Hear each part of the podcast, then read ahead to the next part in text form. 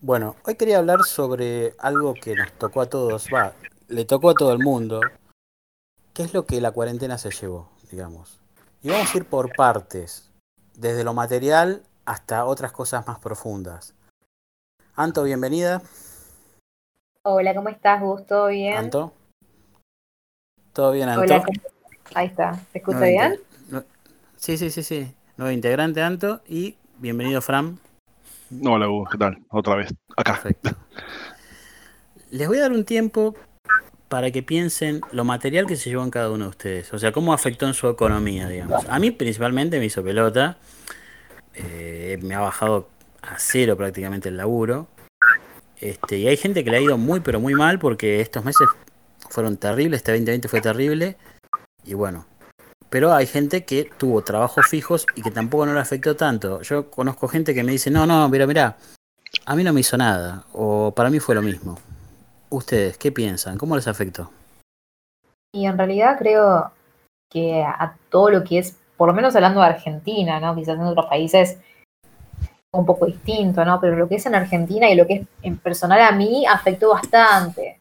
El trabajo, eh, el tema de no poder salir, de estar tanto tiempo parado, el no poder trabajar, el no hacer dinero, es algo que la verdad que, que fue bastante complicado porque los precios subían, los precios siguen subiendo lamentablemente, eh, los alquileres siguen subiendo y en cuarentena creo que fue, muchas familias se quedaron sin trabajo, sin casa, y es, es muy triste, ¿no?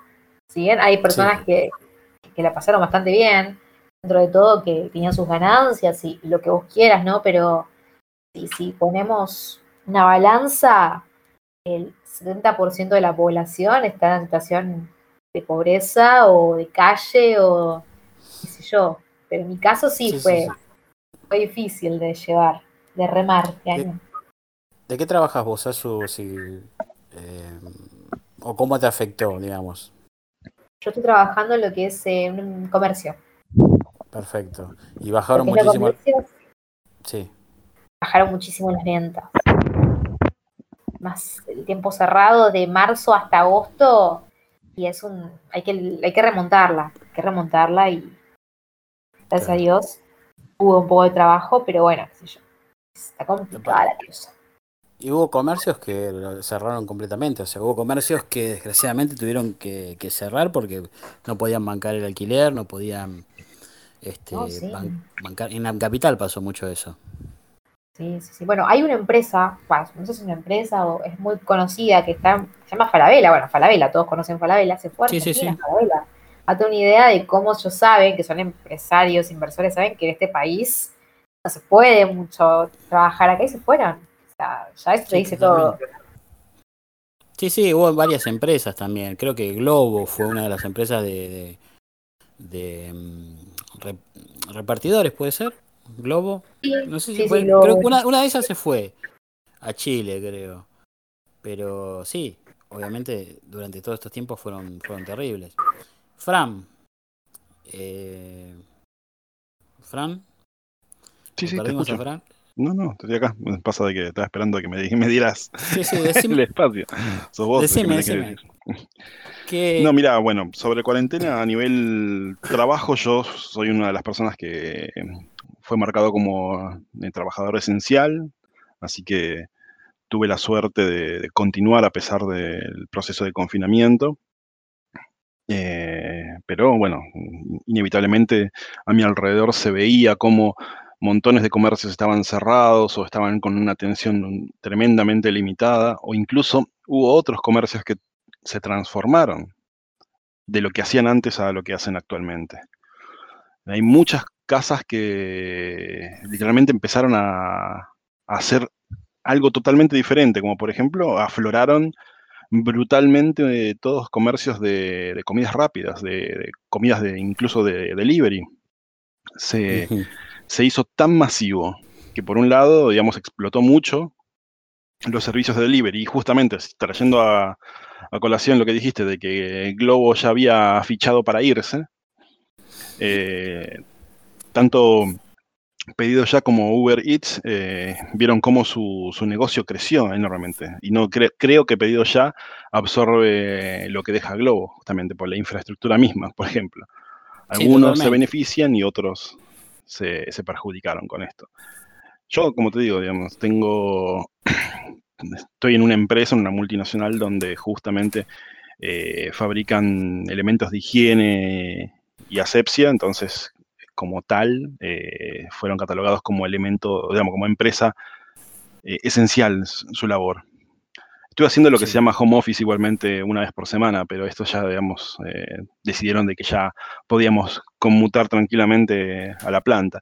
Así que, nada, sigo trabajando, no me había afectado, pero como te digo, una de las cosas que más me, llamaba la atención era cuando viajaba, yo veía a toda gente gris, por así decirlo. Gris en el sentido de que cabezas bajas, barbijos, eh, ensimismados o metidos en sus celulares. Y lo, más triste, no se veían chicos en ningún lado. Hay una película que me hizo recordar mucho esto que se llama los, hijos del hombre, creo que se llamaba. Mm. Que por una pandemia desaparecen todos los chicos y el ser humano no puede reproducirse. Y no había niños en ningún lado. Y esto me hizo ver durante los cuatro primeros meses del 2020 ver todo eso todo el tiempo. Qué, qué, interesante la película, la voy a ver. ¿eh? ¿Cómo se llama? Eh, los hijos del hombre, o los niños del hombre que se llama. Perfecto. A ver, en cuanto a lo que es pareja o oportunidades que se llevó. Eh, Anto, oportunidades, pareja. Eh, ¿Qué fue en cuanto a lo que tiene que ver con, con ese tipo de, de cosas, relaciones humanas, ¿no? Uf, Qué complicado, ¿no? Demasiadas cosas, creo. Creo que esta pandemia, si bien sirvió para, para unir personas, también para desunir personas. Creo que fue contraproducente todo, ¿viste? Sí, sí, totalmente. No, yo creo que, bueno, en lo personal, eh, sí, voy a contar mi historia personal, que a veces no son amigos, son conocidos. Y los amigos realmente se, se ven en, el. Por ejemplo, si yo te digo, por ejemplo, Gustavo, si haces una lista vos de cuántas personas en la cuarentena, amigos tuyos, te llamaron para preguntarte cómo estabas, ¿cuántas personas contarías? Y me sobran dedos con una sola mano. Ahí tenés la diferencia. Sí, exactamente. Creo que. Y también sirve mucho para apreciar todas estas amistades que, que tenemos, ¿no? Qué lindo esta amistad que en un momento tan feo puedan unirse. Yo creo que dependiendo cada uno fue, distinta, pero creo que, bueno, tiene diferentes matices. Sí, totalmente. ¿Y oportunidades? ¿Alguna oportunidad que vos dijiste, esta oportunidad podría haber salido en el 2020 y no, no salió por la pandemia? Es que sí, tuve muchas oportunidades trancadas y una de ellas fue viajar, quería viajar, quería estudiar cine, quería estudiar cine también, eh, pero bueno, lamentablemente se vio parado todo y uno pensaba que iba a durar un mes, dos meses, tres meses, fueron nueve meses. Fue un embarazo. fue, demasiado, fue demasiado, pero bueno. Un embarazo. Fue un parto, literalmente. Un parto, un parto con cesárea. Qué bonito. Bueno, yo en mi caso, digamos, más bien oportunidades. Eh, Amistades también podría decir, pero más que amistades, o sea, tal como dijo Anto, es una situación de, de lo que la gente, digamos, termina mostrándose. O sea, eh, por lo general mucha gente en relación de pareja, eh, cuando está, digamos, trabajando, conviviendo, pero trabajando y demás, no pasa la gran parte del tiempo con esa persona y no termina totalmente de conocer. Tal vez esta situación de la pandemia dio pie a que justamente eh, se ahondaran cosas, tanto positivas como negativas, y las personas eh, literalmente conocían de verdad. ¿sí? No es tanto como quien dice, oh, estamos hace 10 años de novios y, en menos de 10 meses se vinieron abajo. Pero bueno, eh, son cosas que ocurren porque justamente tenemos un desconocimiento hacia la otra persona a veces. Pero por eso digo, digamos, como lo malo, también, digamos, reforzó lo que podría ser las relaciones en algunas personas. Tengo una pareja de amigos que, que estaban hace tres años en pareja y bueno, están viviendo juntos y reforzó en muchos aspectos su relación. hablan más, se comunican más, dado de que eh, la chica estudia y el, y el, chico este también trabaja y estudia una parte. Y literalmente se veían eh, a eso de las 8 de la noche en, la casa y a las 12 se iban a dormir porque se despertaban temprano y tenían que hacer sus cosas. ¿Qué, ¿Qué se puede sacar de eso?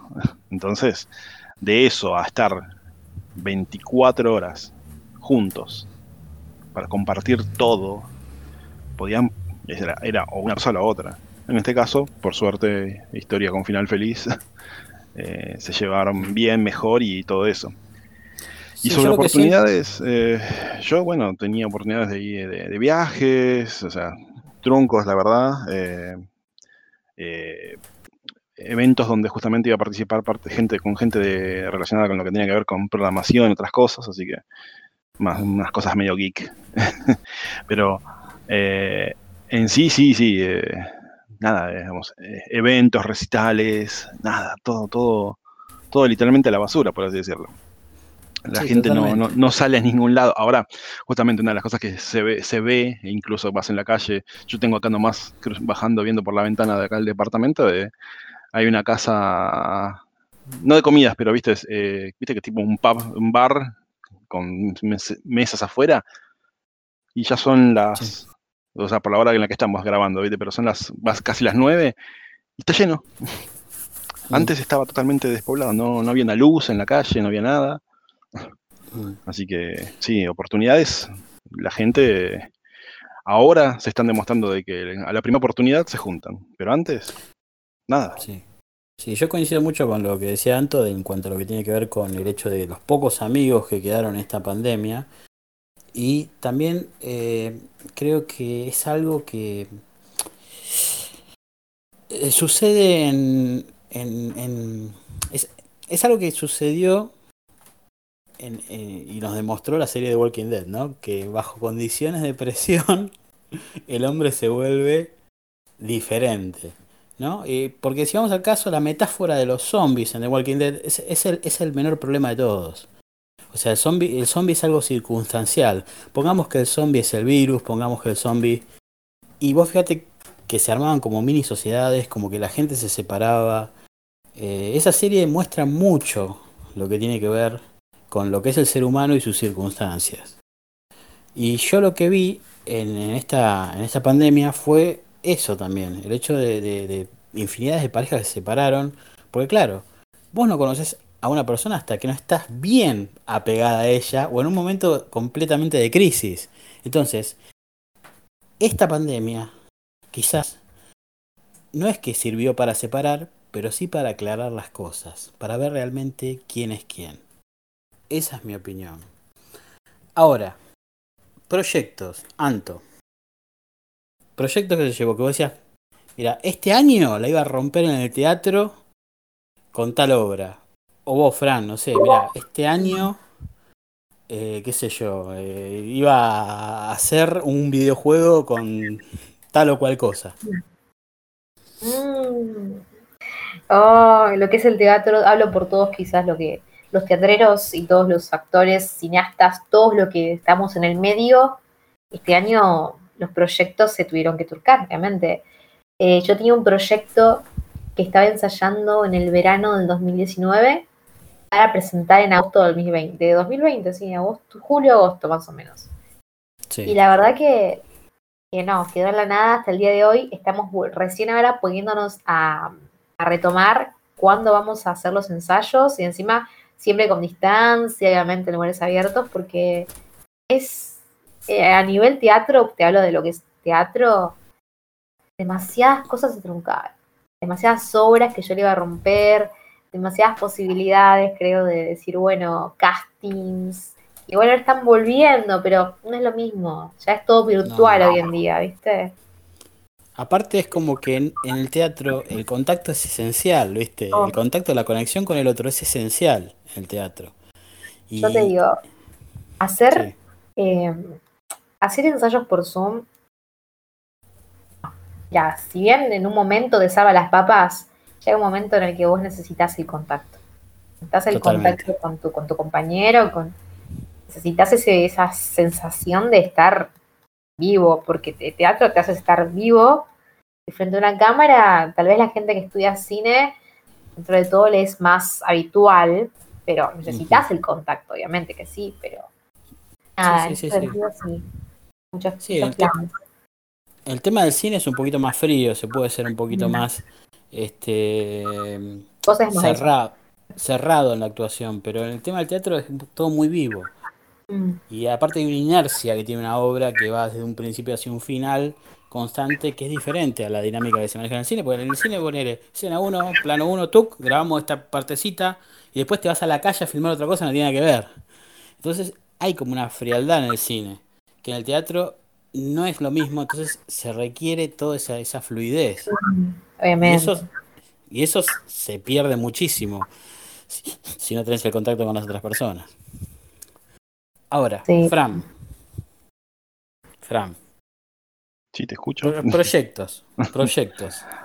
bueno, proyectos eh, similar a lo que dije antes. Tenía, digamos, un grupo donde justamente nos estábamos viendo de juntar para hacer cosas de programación y demás. Y una de las personas que participaba en ese grupo tenía un estudio donde, de producción donde se iban a hacer las cosas, o sea, eh, equipos, todo, sobre todo de audio.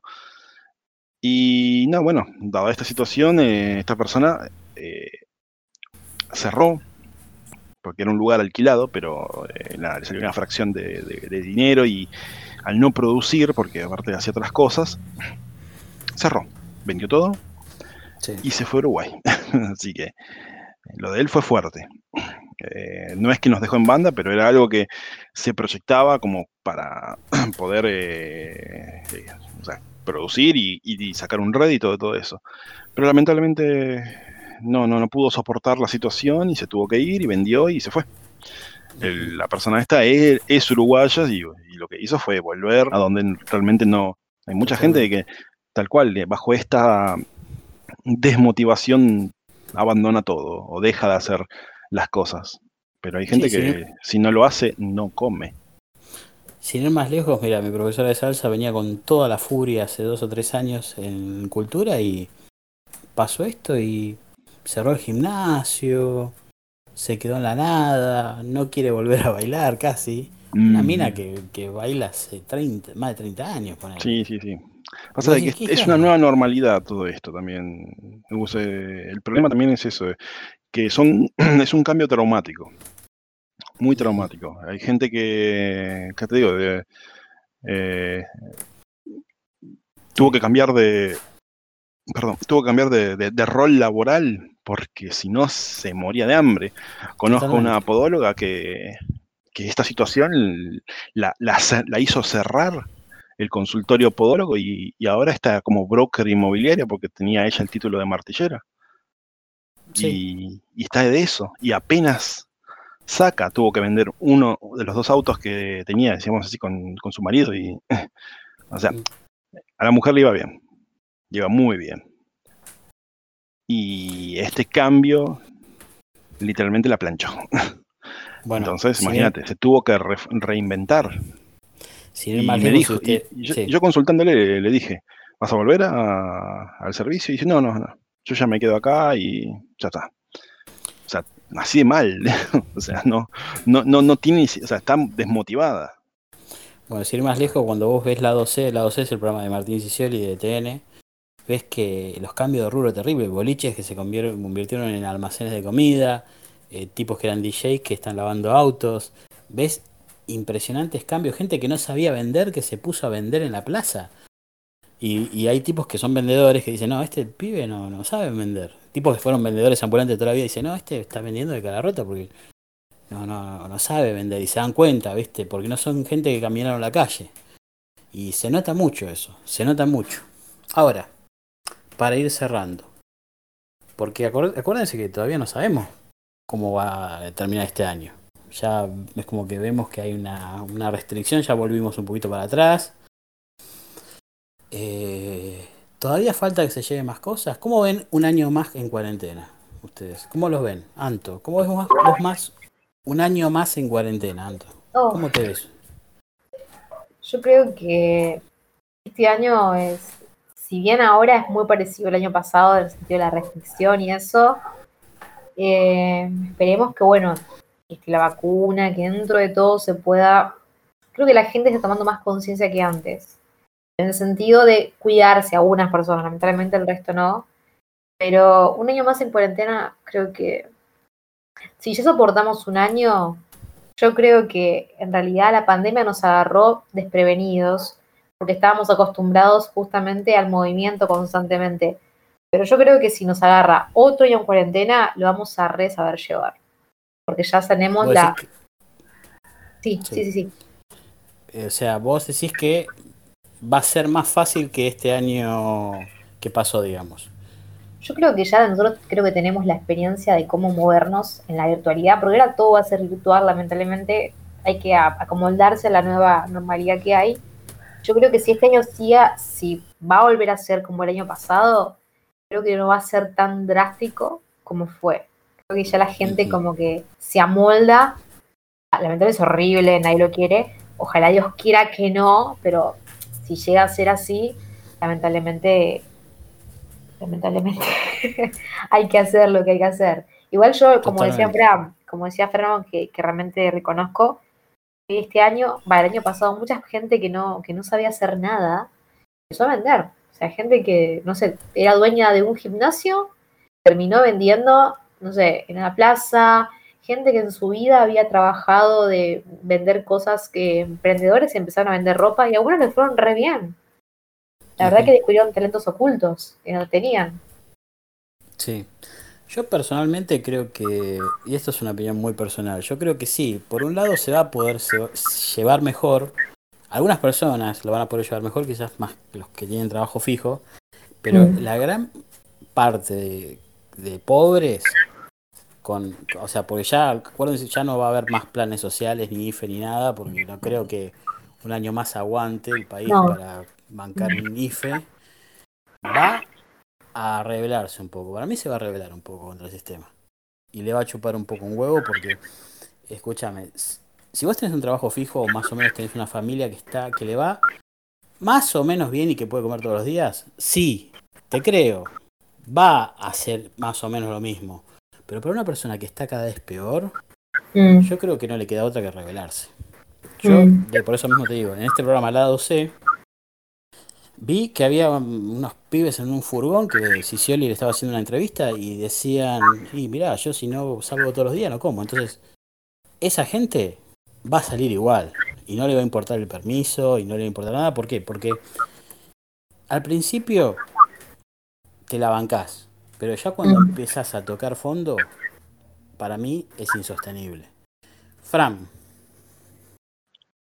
Mm, bueno, repito mi situación particular de que eh, como estoy marcado como esencial, digamos, a mí esta situación de confinamiento es relativo en cierta forma.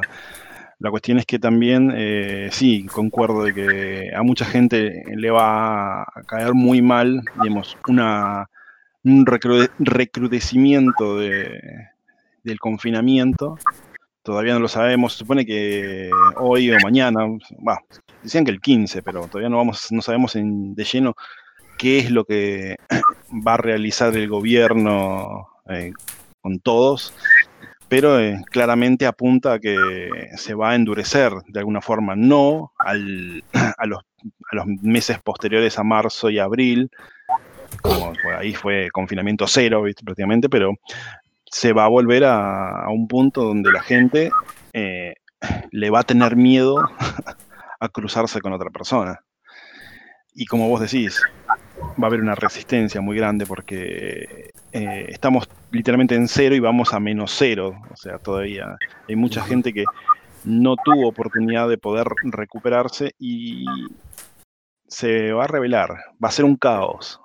O sea, si se ocurre como uno especula, va a ser un caos, va a ser malísimo, porque eh, aquí lo que pasa también es eso, ¿viste? Y eh, en esa situación de que, eh, perdón mi francés, pero todo te chupa un huevo, entonces vas a hacer la tuya y vas a, quien te dice, causar un problema a otra gente que sí se está tratando de respetar y, y avanzar con las cosas.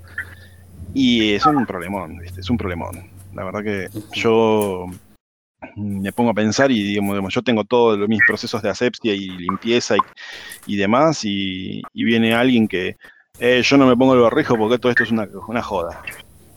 No, flaco, no, se supone que es una joda. Mirá cuántos infectados y cuántos muertos hay. Medio como que si vos te cagás en todo, eh, nos vamos a joder todos en serio.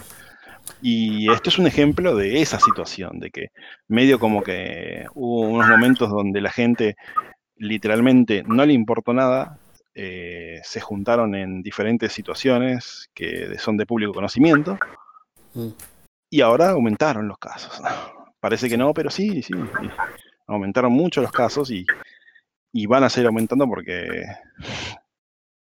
es feísimo pensarlo, pero nada, es la indolencia del ser humano y sobre todo de la Argentina. Totalmente. Una pregunta de fantasía. Si, Anto, si vos fueras presidenta de la nación, mm. Fran, después de Messi, pregunta de fantasía, no, importa si tiene lógica o no lo que vas a decir. Si fueras presidenta de la nación, ¿qué harías en esta situación? Si fuera presidente de la nación. Sí. Y primeramente sería re complicado tomar este país como presidente asumir como presidente en este país, en este contexto, sería muy complicado. Salvar las, papas de este país. Pero en realidad, eh, si bien, como decía Fran, los casos siguen subiendo porque la gente no se cuida, o sea, en este país creo que son hijos somos hijos del rigor porque realmente no, eh, no aceptamos, o sea, tenemos que llegar a lo último para tomar eh, conciencia. Yo creo que si bien haría cuarentena realmente. Eh, no tanto como el año pasado, flexibilizando los comercios, porque en realidad la economía está destrozada.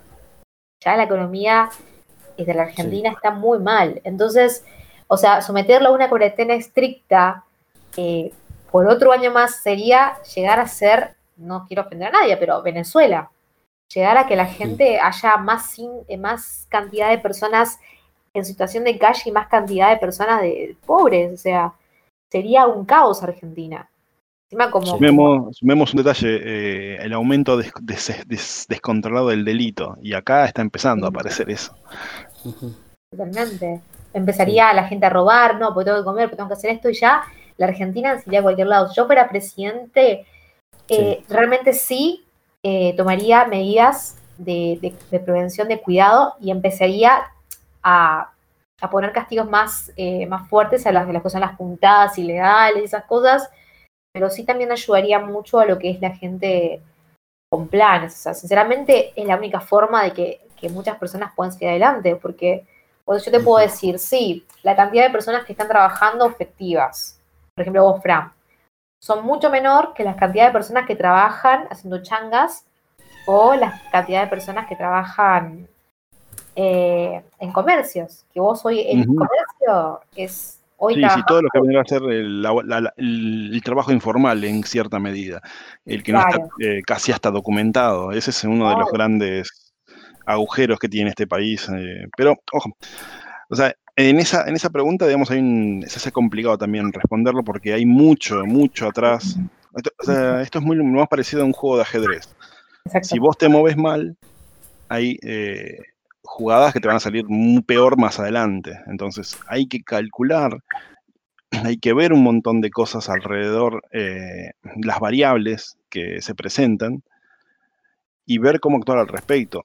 O sea, yo tuviera, perdón, te, te, reinterrumpí, Anto, pero más que nada, digamos, era porque, o sea, si yo tuviera que decir, digamos, si fuera presidente, digamos, yo te preguntaría, ¿en qué periodo soy presidente? Porque ahora es literalmente meterme, digamos, eh, en el aceite hirviendo. Si fuera antes, yo ya tendría, digamos, un planteo de cómo poder proceder, que es como procedieron varios países de Asia y controlaron enormemente, eh, digamos, los contagios y, muertes.